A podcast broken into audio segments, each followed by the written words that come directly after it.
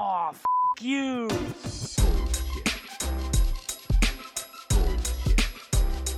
Bullshit, bullshit. Bu- bu- Bullshit. Bullshit. Bullshit. Bu- bu- Bullshit. Bu- Bullshit. Three, Bullshit. two, Ready. One. Hola chicos, ¿cómo están? Bueno, eh, para la gente nueva, que veo que hay un montón de gente nueva siguiéndome por, por Spotify, básicamente los últimos episodios de todos los meses es un mini episodio que debería durar 15 minutos. Esto viene originalmente de que antes los episodios duraban hora y media y la gente me decía, Chris, pero hay episodios más cortos que no puede ser, que me encantan o me gustan, lo que sea, pero la verdad es que no hay tanto tiempo eh, como para escucharlos completos, ¿no?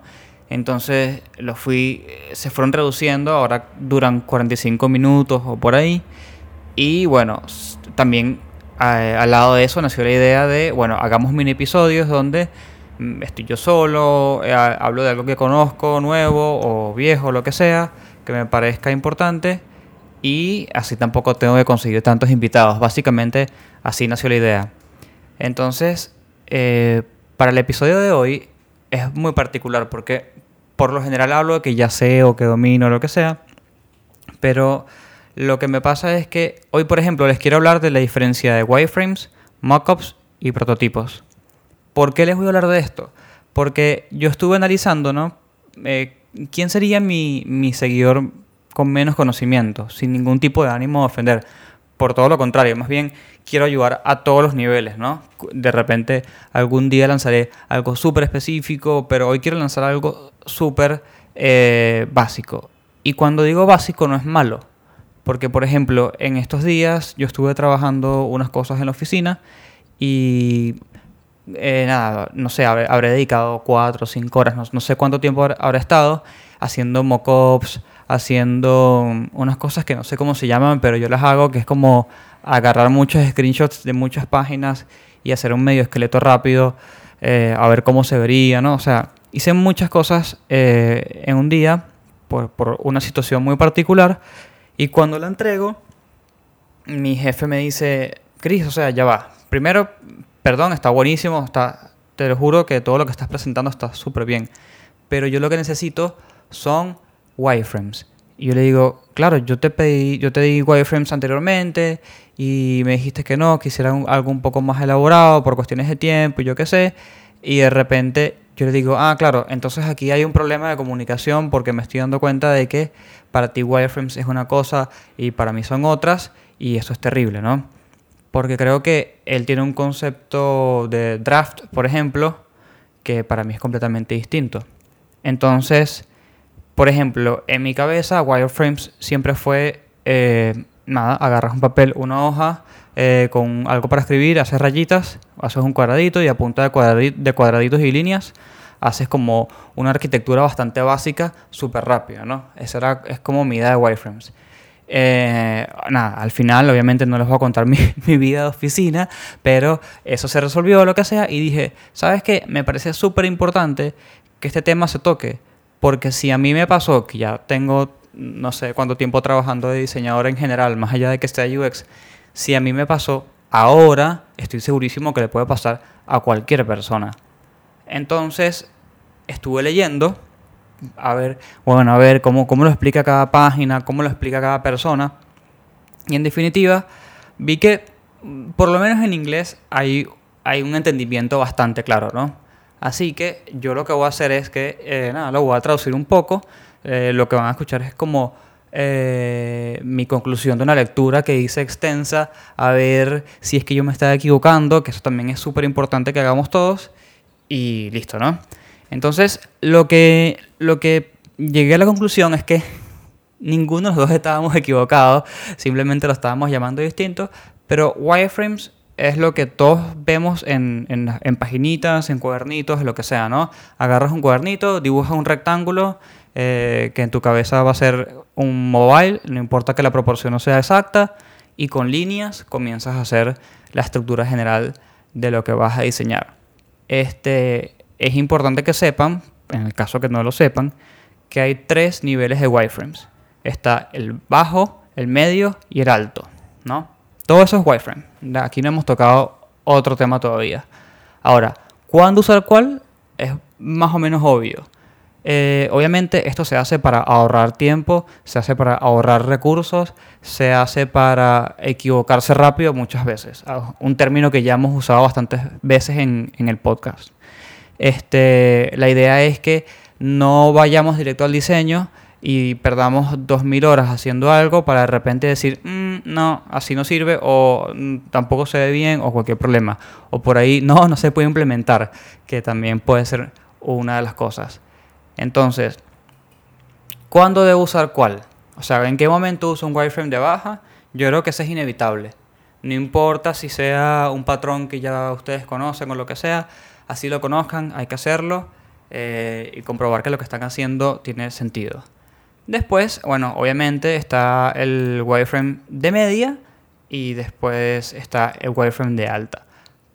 Y ahí yo creo que hay muchos, o sea, creo no, lo, lo vi mientras investigué y lo, vi, lo he visto en mi vida de trabajo, donde hay ciertas eh, diferencias, ¿no? Porque muchas personas piensan que el de media es medio inútil o que el de alta, ya para eso, si vas a hacer eso, diseñas. Entonces, eh, creo que lo importante es que ustedes se pregunten, ¿quién va a ver estas cosas, no? ¿Quién va a ver esto y en qué etapa del desarrollo que estoy haciendo? Vamos a suponer que sea un e-commerce por las cosas que yo hago, ¿no? Este, ¿quién, va, ¿Quién va a ver este diseño? Que, este, perdón, este wireframe que sea necesario que yo lo lleve un poquito más allá. Es una persona que no sabe de diseño. Es una persona que no entiende eh, mucho el contexto de las cosas que le estoy mostrando. Entonces por ahí va a ser necesario que suba un poco el grado del wireframe que yo estoy haciendo. De hecho, si la persona es completamente de ne- de negocio, y depende muchísimo obviamente del proyecto, yo les diría a ustedes que vayan directamente, o sea, ha- hagan todo su proceso, ojo, ¿no? Pero vayan del de la baja y después que ustedes entre, entre el equipo, entre, entre lo que sea, comprueben que todo está bien, vayan de una a, a un diseño. ¿Por qué? Porque la persona de, de negocios, y dependiendo siempre en su contexto, eh, no va a entender muy bien por qué le estás mostrando una estructura vacía, llena de cajas con X, y por qué algunas líneas sí son contenido real y otras no, por qué los botones a veces, o sea, depende cómo lo hayan hecho, tienen, tienen o color, o sea, no entienden mucho. Entonces ahí tienen como dos decisiones. Si, si, si van a presentarle a una persona de ese perfil un wireframe en baja, eh, tienen que, tienen, ustedes tienen que pensar, ¿esto va a ser fructífero? Esto, esto es necesario, o sea, es necesario que yo tenga esta etapa con él y que tenga que pasar a explicarle por qué esto es valioso, porque, o sea, ustedes van a tener que explicar, mira, te voy a explicar por qué esto es así, te voy a explicar cuál es el valor de esto. Seguramente sería bueno que se vayan por el, por el lado siempre del, del dinero y el, y el lado del tiempo, diciendo, mira, yo sé que ves esto un poco incompleto, yo sé que para ti puede ser raro, lo que pasa es que a partir de acá nosotros vamos a descartar ciertas cosas y vamos a ahorrar eh, futuros problemas y atrasos en el proyecto que pueden llevar a más horas que no están planteadas. Entonces, si, es, si ustedes están dispuestos a hacer eso, si, ustedes están dispuestos a, a- tener esa charla y se encuentran en la capacidad de hacerlo, y ojo, más allá de ustedes como personas y profesionales, si el proyecto de ustedes aguanta que tengan esa charla, eh, bueno, háganlo. Si no, pasen directamente a una propuesta de diseño. Cuando hablo de una propuesta de diseño, estoy asumiendo que ya ustedes hicieron todo el proceso hacia atrás, ¿no? Pero cuando yo hago una, cuando hagan una propuesta de diseño, hagan una. Hagan una, no importa si ustedes son freelancers, si trabajan en oficina, nada, nada que ver. Porque se supone que la persona que te contrata a ti te contrata por, eh, por tu experiencia y porque confía en ti y porque eres un profesional.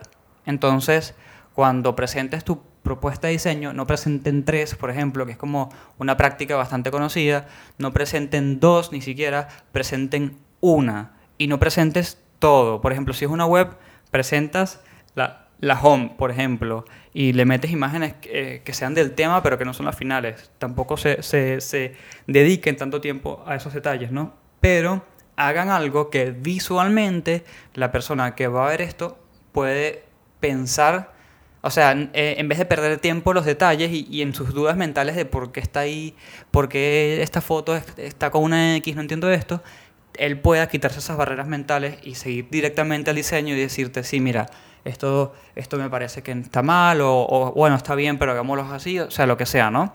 Pero es importante que esa es como la pregunta que se tienen que hacer ustedes. ¿Quién va a ver esto?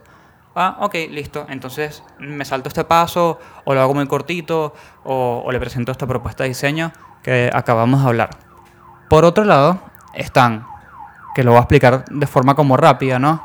Están eh, los mockups y los prototipos. Y los mockups y los prototipos, básicamente, eh, son dos niveles distintos. Porque un mockup es como eh, que si agarran una, una, si agarran una propuesta de diseño, por ejemplo, y le ponen en un contexto. Más allá de que el mockup sea un celu solo, sin fondo, por ejemplo, o sea el celu con la mano, o sea una web en una compu, lo que sea, ¿no? Pero un mockup lo que va a hacer es básicamente meter un diseño más o menos avanzado en un contexto. Y va a ser exactamente eh, el mismo efecto que hizo lo anterior. Lo que va a ayudar a la persona que lo va a ver que no es de diseño es entenderlo en su entorno. Tipo, ah, ok, así se vería en un celu. Ah, mira, ya entiendo, porque por ejemplo puede, puede pasar cosas como que, ah, ya entiendo cómo la ceja, el not de, del iPhone X va a quedar en mi producto y ya entendí cómo es que no se va a pegar con la barra buscadora, por ejemplo, ¿no? Le pueden sacar esas dudas con un mockup sin hacer un prototipo. El prototipo es básicamente ya una, un desarrollo del producto que están haciendo, eh, donde pues más allá de que, de que por ejemplo, puedes eh, accionar cosas en otras instancias de diseño, como botones y yo qué sé, en el prototipo ya el producto está, digamos, en una etapa de producción. No sé, no sé, no sabría muy bien cómo decirles. En una etapa donde eh, ya seguramente si hay usuarios, le puedes crear un usuario al, al, dueño del proyecto para que él se meta y lo pruebe con toda la calma, este, no sé, genere compras falsas que no van a, gener, a generar ningún tipo de problema y él puede interactuar con la plataforma, ¿no? Entonces son las dos diferencias entre el mockup y el prototipo. Con una interactúa y con otra no. Obviamente el mockup lo que ayuda mucho es la parte visual. Entonces son tres cosas distintas, wireframes, mockup y prototipo. Wireframes es un tema de estructura. Obviamente siempre lo puedes llevar un poquito más arriba, pero es estructura, comprobar eh, problemas, equivocarse rápido. Mockup es una vitrina donde puedes impresionar a la persona que lo está viendo o lo puedes ayudar a entenderlo en su entorno. Y prototipo es un momento donde ya está un poco desarrollado lo que están haciendo y el dueño del proyecto o cualquier persona realmente que tenga permiso se puede meter y navegar con más calma. De hecho, está buenísimo para ver problemas de, de eh, ¿cómo se llama esto? Que todos los colores estén igual, que todas las tipo, tipografías estén igual, que como que mechar esos problemas antes de que salgan vivos cualquier cosa que estén haciendo. Y bueno, ese fue más o menos la conclusión que yo llegué entre todo lo que investigué y todo lo que ya sé, que lo investigué más que nada porque eh, lo que me pasó fue como que, mmm, ¿será que siempre, siempre tuve una noción errónea de un concepto súper importante? Y bueno, y el tema viene por eso, ¿no? Porque por lo que les comenté al inicio, me di cuenta que hay personas que ni siquiera todavía sabían lo que era un wireframe y dije, claro, o sea, yo, yo tengo que enseñar desde muchísimo más abajo. Y está bien, no hay ningún problema. Y me parece que la gente que ya sepa sobre este tema y está escuchando y que sí, sí, Chris, yo sé, yo sé lo que estás hablando, estaría buenísimo que, que no sé, que le pregunten al, al diseñador de al lado, eh, mira, ¿sabes lo que es un wireframe? O incluso, si tienen un primo, un amigo, lo que sea, que está estudiando diseño, le pregunten, ¿sabes lo que es un wireframe? Porque no significa que la persona sea mala diseñadora o algo por el estilo. Puede ser, incluso, por ejemplo, no sabe inglés, entonces nunca se ha, se ha conseguido con esa palabra por el medio o, o, no se atrevió a buscarla.